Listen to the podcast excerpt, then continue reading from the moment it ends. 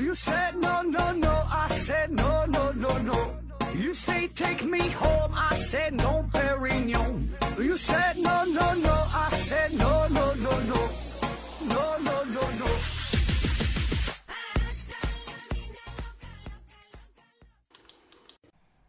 拼命探索，不计后果。欢迎您收听《思考盒子》，本节目由喜马拉雅平台独家播出。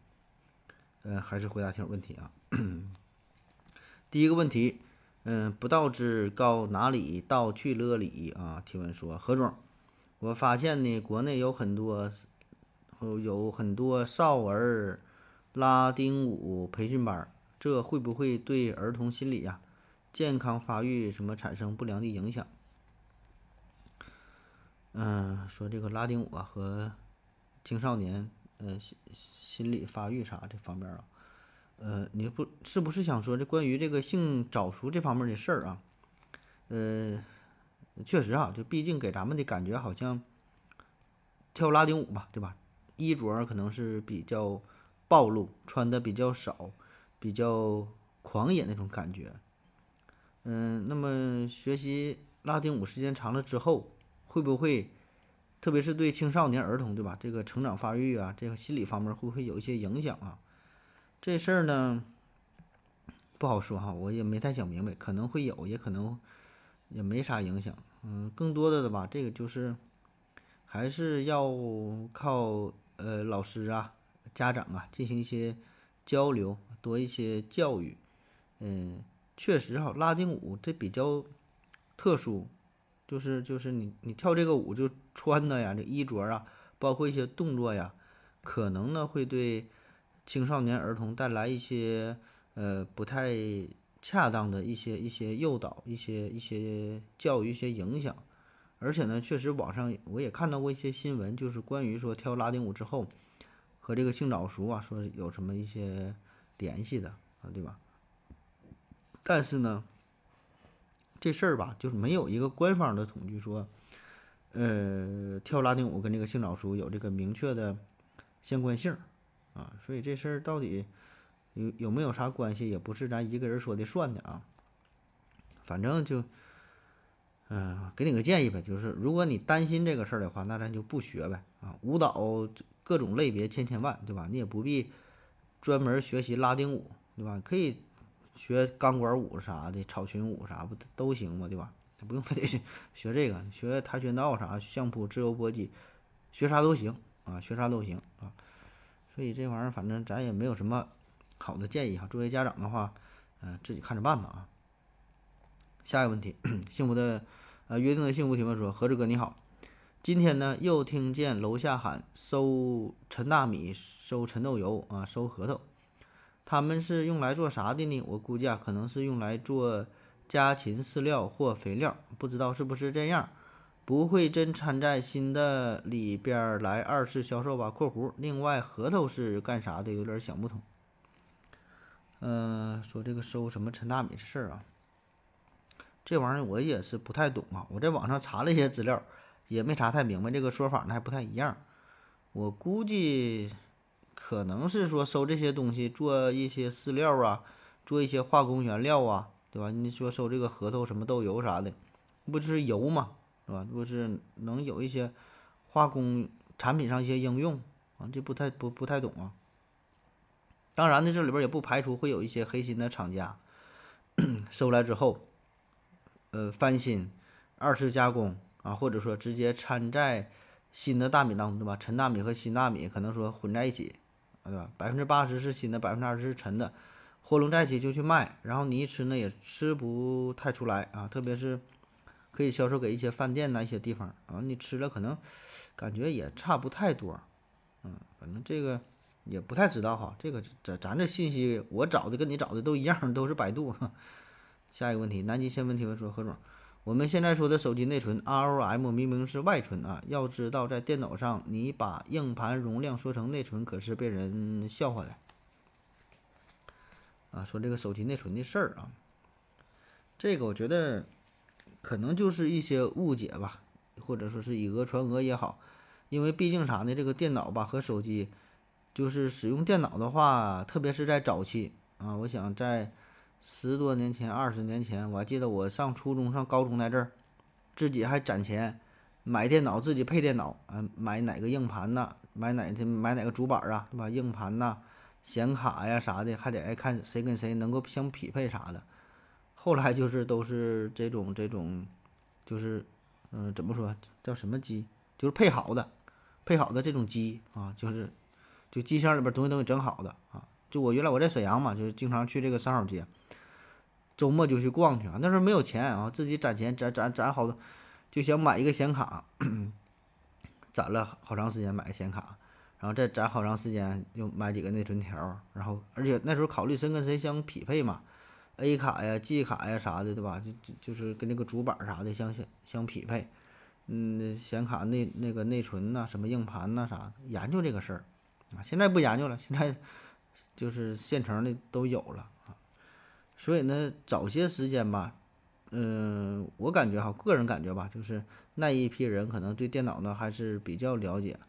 嗯、这就跟汽车一样，对吧？刚刚有汽车的时候，大伙儿买车啊，还修车啊，他一些小问题自己都解决了，哎还是比较懂。嗯，但是后来的发展呢，就就就对这些就不懂了，买个电脑买完就用啊，都全都现成的，全都给组装好的。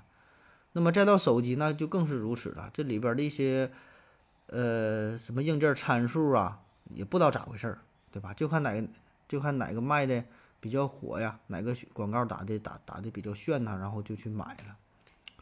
那细说起来呢，这事儿也其实也好理解，对吧？你可以类比一下，咱平时说这个电脑。一个呢是叫内存，对吧？一个呢是叫硬盘，啊，咱说这个电脑的硬盘就是能存多少东西。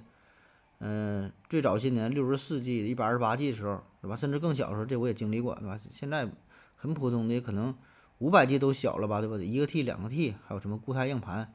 那说的这些呀，都是你这个电脑能装多少东西，哎，能放多少电影，哎，能下载多少个游戏，能存存这些东西。呃，英文呢叫做 ROM，啊，这个是就是你这个电脑存存的东西啊。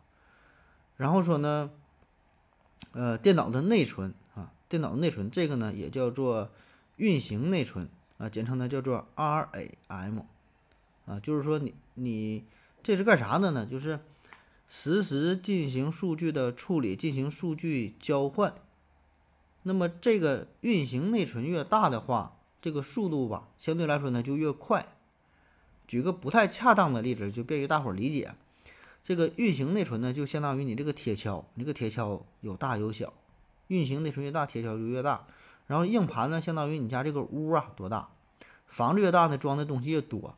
那么你在运行电脑的时候，就相当于用这个铁锹把这个屋里边的东西一锹一锹给它给它戳出去。所以呢，你就屋越大，存的越多，你这个锹的大小呢，就是有这么一个效率的问题，对吧？你锹越大，一下存的越多，戳出的东西越多，那电脑呢运行的就越快啊。所以呢，就是就是这个道理。那么手机呢也是一样哈，手机也是这个道理，它只不过相当于比一个比较小的电脑，道理是一样的，但是呢称呼上呢会有一些混乱。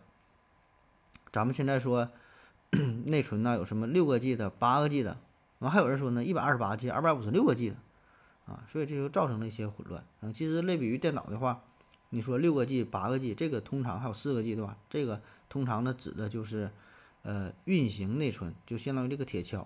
然后说这个存储量啊，这个是就多大的容量，存多多东西，这个是一百二十八 G、二百五十六 G、五百一十二 G，哎，你能下载多少电影，存多少东西，这相当于电脑的存储的容量啊。当然还有一个什么说四 G、五 G 啊，这个是说你这个手机这个网络哈，三 G、四 G，现在说有五 G，这这又是另外一回事了。所以这个东西可能这玩意儿也不知道哪个爹起的这个名儿哈，确实很容易造成一些混乱啊。好了，下一个问题吧。万恶的资本主义提提问说：“请问合着，有时候啊，在呃楼在楼长廊上，在楼的长廊上遇遇见了呃领导、老师或者是同事，然后呢，已经彼此看到对方，却还有一段距离，怎么处理打招呼啊，可以缓解这段真空期的尴尬？这个问题确实很难哈，挺致命的一个问题。嗯，挺尴尬的事儿。就是他描述这个情境吧，比较特殊，就是两个人呢离老远，但是呢已经彼此发现了对方，往前走，还得吧走一段儿，比如说可能几十米，起码得说走个几秒钟、几十秒钟，那这就很尴尬。这个吧还不像说两个人没相遇，对吧？就就咱说可能在电梯里，这又是一样，你在电梯里遇到你的领导，然后一起坐电梯，那已经坐上了，已经相遇了，那么两个人可以这个掏出手机呀。玩一玩，谁也不说话，就也还算凑合，对吧？一前一后站着，谁也不看谁，也还好。嗯，或者说两个人有一段距离，但是呢，呃，有一个人看到了对方，另外一方呢没看到，没看到，就是两个人一个看到一个没看到，然后这个人呢转身就走，或者说假装系个鞋带啊，假装打个电话呀，旁边有个小路口，赶紧躲开了，这个呢也是一招啊。但是确实，你你你说这种情况，我真是也没想到什么好的办法。大伙儿可以回忆一下，遇种这这种情况，你说咋整？你要跟他微笑吧，想说点啥吧，还干啥呢？好像真没有啥太好的招儿啊。这事儿我是解决不了了啊。各位听友，这个留言看看有什么好的办法，帮忙解释一下。下一个问题，何该报复提问说。呃，有没有一个实验是给狗啊，或者是猴子啊等这些高智商的动物长时间的遮蔽隐秘部位，后期呢再去掉它，啊，后期再去掉，它们有不适的，有有不适应的吗？啊，说这个给动物做实验哈，给它穿上内裤，穿时间长了再给内裤摘下来哈，看看它们这个有什么呃不适应的表现啊，这确实有哈。你想这个实验其实已经有人做过了。呃，这是在社会心理学上有专门的一个研究，啊，比较著名的呢，就是上世纪八十年代，在美国哥伦比亚大学曾经有一个人类学家叫做弗雷沃尔，注意啊，他可叫弗雷沃尔，他呢对黑猩猩进行一系列的相关实验，呃，说的呢跟你这个差不多，当时呢是在哥伦比亚哈有一个州立的动物园，啊，他选取了是十个黑猩猩，这个跟人类就算是比较相近了啊。然后呢，给他的这个隐私，给这十个黑猩猩隐私部位穿上了三角裤。嗯，当然这个三角裤是提前定制好的。首先大小上是符合他们的身形，穿起来呢不会感觉到不舒服，就弹性很好。然后呢，透气也很好啊，就像婴儿兜的这个尿不湿一样，呃，排泄排便呐，它都可以很好的去吸收。那结果呢，就是刚穿上这个三角裤之后。这帮黑猩猩呢，普遍反应就是不舒服啊，想使劲往下拽，就不想穿。那他觉得多个东西嘛，对吧？不得劲儿。那么经过一些努力之后呢，反复的让他们适应适应，哎，慢慢呢也还好啊。经过几天呢，大伙儿也就不太在意这个事儿了。呃，他然后就这帮黑黑猩猩就就就这么穿着啊。呃，当然定时的呢也会给他们进行更更换，因为毕竟呢排屎排便啊排尿排尿排便。排完之后，它太多了也不行啊，所以就给他们就会就会换上。所以呢，这个实验就一直这么保持着哈，就是及时给他们更换，让他们适应这种情况。那在这个实验进行了两周之后，实验者呢 强行的给他们这个内裤啊就给取下来啊，不给他们穿了，然后看看黑猩猩有什么反应。结果呢，就是黑猩猩。也没有什么反应啊，不穿就不穿呗，啊，穿就穿呗，所以这个跟咱们想的不太一样哈，就是我们以为说好像可以通过穿这个这个三角裤啊，可以给他们塑造一些文明的意识，就是对隐私部位的遮挡，但是呢，确实没有啥用。嗯，这个在历史上也是有一个著名的实验，叫做弗雷沃尔黑猩猩穿内裤实验啊，当然，呃。你这个实验现在找是找不到了哈，因为会涉及到一些人文呐，一些一些什么动物保护协会不让哈。更重要的原因是啥呢？就这个实验呢是我编的啊，当然没听过。我要跟正南去尿尿，你要不要一起去啊？我也要去。哎，风姐，我要跟正南、阿呆一起去尿尿，你要不要一起去啊？嗯 喝了口水回来，咱继续聊啊。嗓子难受啊，喝有点多啊。喝了口水回来，继续聊下一个问题。Word Word P 提问说：“请问盒子，经常啊在一些老小区看见一些年久失修也没人住的房子，既然房价那么高，为啥还能空置？如果是无主了，属于谁？是不是谁先进驻就算谁的呢？”说这个房子归属权的问题，这事儿，这个在咱国家吧，你不管这房子有没有人住，不管多么破，这玩意儿得看房子产权呢，对吧？你看产产权归谁呗，按照这个合同来办事儿，那那就该谁谁地呗。那最后真的没有归属了，那就归国家所有呗。那说到房子产权这事儿吧，挺有意思啊。就美国它不一样。呃，我在美国加州待了一段时间吧。美国加州有一个叫霸住权法，霸住霸王的霸，住住住的住，霸住哈，就硬给你住这地方，叫霸住权法。就比如说，这个人呢擅住他人的住宅不是他房子，一个乞丐啥的，这看这地方哎没人住呢，他这里边待着去了。他里边待着待时间长了的话，整不好啊，这房子呢就归他了。啊，当然这里边有一些要求哈，就是说得连续住这房子多长时间，还得什么交一些费用啊，还得啥的，然后就可以提出申请，然后这房子就能转到自己的名下。啊，你看着有点不讲理啊，但没办法，人家法律就是就是这就是这么定的啊，叫这个霸住权法。嗯，下一个问题啊，请问何超，人类是没毛的，为啥看见那些毛茸茸的动物啊，反而觉得可爱？啊这就属于先问是不是，再问为什么的了啊？你说为什么看见毛茸茸动物可爱哈？这个，那有一些毛茸茸的动物可能也不那么可爱啊，蜘蛛啊、毛毛虫啊，对吧？也有毛，也毛茸茸的，但是可能就不那么可爱。那更多的呢，我们觉得可爱是因为看到的大多的都是哺乳动物啊，小猫、小兔、小狗，哎，这些东西看起来呢跟人很像，它毛茸茸的，还比较小，哎，萌萌哒，就是。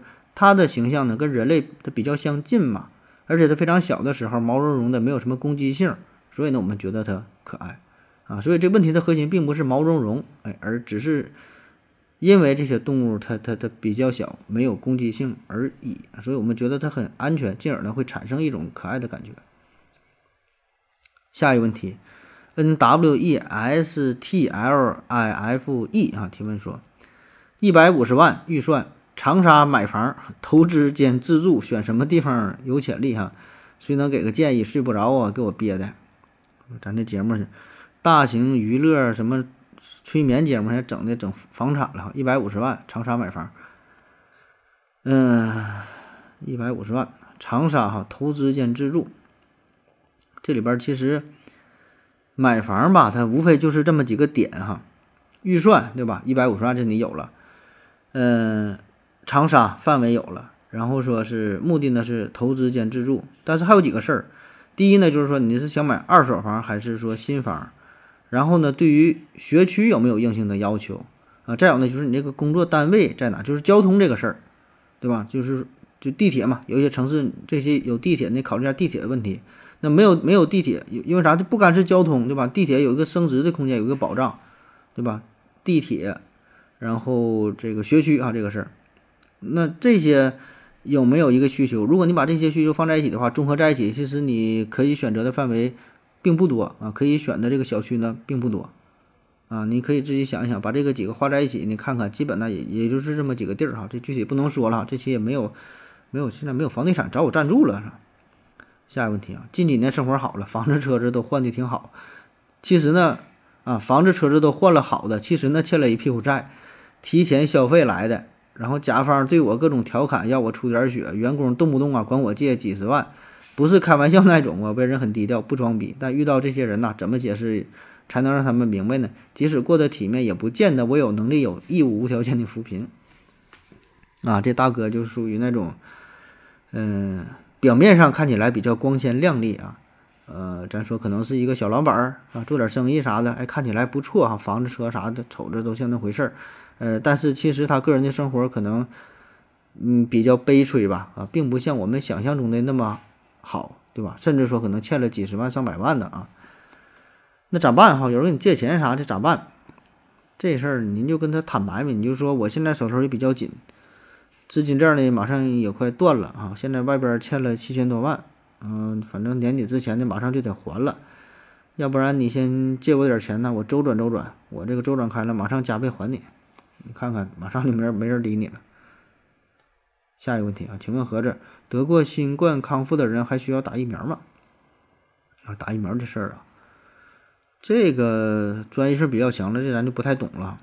但是我查到的一种说法说，得过新冠之后，然后康复了，呃，不太建议去再扎疫苗，因为啥呢？本身你感染过这个病毒，相当于体内啊就已经产生了抗体，对吧？所以呢，你就不用再扎了。当然，现在什么病毒变异啥这玩意儿，咱真真真心不懂啊，你找专业地方来问一问。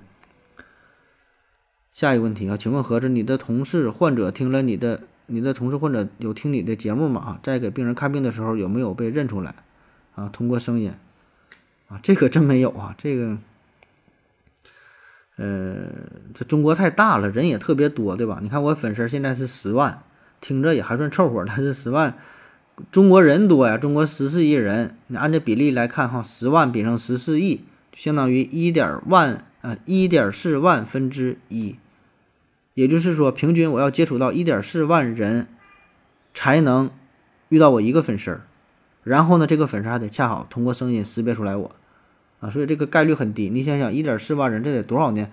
你就说一天，就算我出门诊，一天我能遇到十十个患者，一年呢就是大约就是三千个，十年才三万个，对吧？那大约就五年吧，五年一点五万，五年才遇到我一个粉丝，对吧？所以这个。概率还是非常非常低啊，很难啊。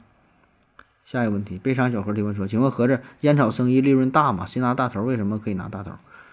呃，烟草生意，烟烟草生意利润当然大了，这里边利润，嗯，大致范围起码有百分之到百分之十到百分之五十左右。这个也得看具体的品牌、具体的价格啊。这里边反正通常就越贵的话，这个利润就越大呗。那谁拿大头？当然是国家税收拿大头了。根据世界卫生组织的研究报告说，目前呢，全球烟草行业这个税费啊，占零整体这个零售额平均比例呢，大约是百分之五十八点四啊。而我们国家差不多，我查到的资料是百分之五十九点五啊。这什么意思啊？我也不知道哈。什么烟草行业占零售额平均比例，不知道谁比的谁。哎，反正就是这里边利润就挺大的呀，啊，赚钱。下一个问题啊，听友二零二一九八六幺五提问说，何总，请问。白发能治吗？能治。下一个问题，大鹏 K G 九提问说：何止你最帅？怎么确定我看到的颜色跟你看到的颜色是一样的？会不会每个人看到的颜色都不一样？啊，这个问题被问了一百多遍了。每个人看到的颜色一定是都不一样的，就是我们主观的感觉是不一样的哈。这有个叫蓝绿色盲悖论哈，不知道你听过没？我再跟你说一遍哈，完你自己寻思去啊。蓝绿色盲悖论。说有一个人啊，他有一种很奇怪的色盲症，色盲。他看到的两种颜色呢，跟别人不一样。哎，他这个毛病啥呢？把绿色会看成蓝色，把蓝色会看成绿色。但是呢，他并不知道自己跟别人看到的不一样。别人看到的天空是蓝色的，他看到是绿色的，但是叫法都一样。他管他看到的天空的这种颜色，他也叫颜色，呃，也也叫蓝色，但他感觉呢是绿色的感觉。然后呢，他看到小草嘛，小草本来是绿色的，对吧？他看到的这个草呢是是蓝色的感觉，但是他管这个草仍然叫做绿色。所以就是他说的描述的跟别人是一样的，但是感觉是不一样的。那么请问啊，怎么让他知道自己和别人不一样啊？请问怎么证明你不是这个问题当中的主人公？也就是说，你活了这么多年，难道你看的就没有毛病吗？下一个问题啊，约定的幸福提问说：何志哥你好，我最近呢感觉心很累，不喜欢自己的工作，但是呢没办法一下子抛弃掉啊，喜欢的事情呢没有时间去做，更不要说发展成职业。问一下你是怎么兼顾自己的职业和兴趣呢？想把想把爱好发展成职业有什么路径可循啊？下边有人帮着回答说：喜欢那不等于擅长，工作呀需要工作需要的是擅长，不需要喜欢。没时间发展兴趣，说明呢兴趣不够强烈，不说明别的啊。这听友说的挺好的，我觉得他这。说的也挺深刻的啊，说这个工作和兴趣这俩事儿如何去协调啊？这事儿我觉得根本就他妈没法协调，你说咋协调对吧？你这就就这谁都这样啊，你就挣扎一辈子，最后你也找不到一个平衡点。嗯，极少极少数的人嘛，说能把工作和兴趣这俩人就是平衡了，怎么协调了，对吧？你说这俩，你说你说怎怎么结合在一起吧？无非就是这么几条道路。第一点，把你现在做的这个工作演变成你的兴趣，对吧？就哎，就我干活了，我这个扫大街我干啥？我就喜欢那，我就热爱哈，不扫我就闹心，是吧？给不给钱我也想扫，这种办法啊，当然不太可能，对吧？第二种呢，就是把自己喜欢的这个兴趣啊，这个这这这个事儿哈，变成你的工作。然后呢，以此呢赚钱，成为谋生的走谋生的手段，啊，这种人当然也有啊，而且呢也不少，但是说不是每个人都能做得到啊。就是你喜欢的事儿那他妈多了去了，但是你能用那玩意儿挣钱吗？你说你喜欢玩游戏，那是你玩儿吧，你能玩的好吗？你真能玩玩的好也行，对吧？你玩个世界第一啥的也行，还能吗？他不能，绝大多数人就是喜欢，就是好玩，但没有用啊。啊，有一句话嘛，不要用自己的兴趣挑战别人的专业，对吧？不管你喜欢啥，你说你你自己吧，说喜欢这个如何如何，但你玩的并不好。就算是你自己觉得挺好啊，比绝大多数人都强，但是你想把这个东西变现换成钱，那还是很难。那还有一种办法啊，就是啥呢？拼命赚钱，老子先他妈忍着。我这个工作虽然我太烦了，不喜欢，但是我忍着，我我忍几年。我工作呢，一年他妈能挣一千来万啊！我忍五年赚个五千万，咱说基本呢也够了，不说完全财富自由吧，对吧？这钱也差不多了，忍五年也行啊。当然这种情况更少了，对吧？你有啥工作能让你赚这么多钱，能让你说的坚持几年达到财富自由呢？也不太可能。所以呢，说来说去哈，也没啥招哈，也没法达到完全的这种平衡的状态。所以怎么去做这玩意儿，你就自己想办法呗，忍着呗。啊，那绝大多数人都是这样，这一辈子嘛，就是都挺难的。一边抱怨着自己的工作，又离不开自己的工作，啊，为了生活，为了家庭，所以，哎，凑合活吧。最后一个问题，小读题吧，说何德老师啊，嗯，我有一个问题啊，非常好奇，说那些被截肢的人体的部分呢，怎么处理的？是医院处理的，还是说带回家？哈，医院要要医院处理要怎么处理啊？带回家那又怎么办啊？呃，说在医院做手术切下来的这个部分哈，都说截肢啊，切个大腿、胳膊啥玩意儿？这个事儿吧，就是你切下来的器官，切下来之后，大致的过程就是切下来得让这个家属啊过目看一下，然后呢，这东西就送走了，送到病理科啊，送病理科专门有这个地方。对行对这个东西进行检查化验，就是但凡从人体呃切下来的组织啊器官呐，不管嘎点啥，对吧？咱都听过阑尾炎手术对吧？阑尾切了，甲状腺手术甲状腺切了，切下来的东西不管是啥，原则上哈都得送到病理科进行后续的呃分析呀、化验呐、检查呀，看看这东西是啥。特别是有一些器官，为啥切呀？保证是有毛病，看这东西是不是有癌变。对吧？是或者是是炎症啊，是什么囊肿啊？是说的有这个这个这个肿瘤啊？如果是肿瘤，是是是是哪种肿瘤？肿瘤呢多了去了，对吧？不同不同类型的轻中重的，基本呢都得送啊。除非极特殊的情况，就是说有的人说那我没有钱，我就不送，你别给我化验了。你做个包皮手术，包皮包皮挺好啊，对吧？我就肠给我切了，切完我就不送了，就完事儿了啊。也有，但是绝大多数呢都是要送的啊。那么送过去之后，哈，这东西反正也是分大小，分大小。如果这东西要是说比较小的话，可能就是直接扔这个呃医疗医医医疗废物垃圾袋就就就就就扔掉了。当然比较大的话，这得需要特特殊处理一下。那如果你切这个东西要比较少见啊，一看你这个病啊，这患者哎，恭喜你啊，你这个病啊挺罕见哈，全世界算你啊现在是三个人啊，你你你太厉害了啊！就感觉这病呢非常有这个科研价值，什么研究价值，那就会与病人和这个家属进行协商，再签一个什么同意书之类的，就是这个病理呢，呃，咱进行一些后续的研究啊，科研呐、教学呀啊一些研究。那如果不太重要的话，完这这玩意儿还挺大，咋处理？就直接火化了，就就就烧掉了呗。这个其实有严格的规定，叫做《医疗废物管理条例》啊，所以呢，这个不是说你想咋处理咋处理啊。当然，更不能说你想带走就带走。虽然这个东西是你自己的，你说你我切的东西咋的？这不是我，你不给我，没办法啊，就这么规定的啊。叫医疗废物啊，你身上东西叫医疗废物啊，切了医疗废物，切来了嘛，废物啊。医疗费用管理管理条例啊，然后进行人家后续的专门的这个一一些处理啊。好了，今天节目就是这样，感谢各位的收听，谢谢大家，再见，拜拜。感谢您的聆听。如果您也想提问的话，请在喜马拉雅平台搜索“西西弗斯 FM”，在最新一期的节目下方留言即可。欢迎您的参与，我在这里等你哦。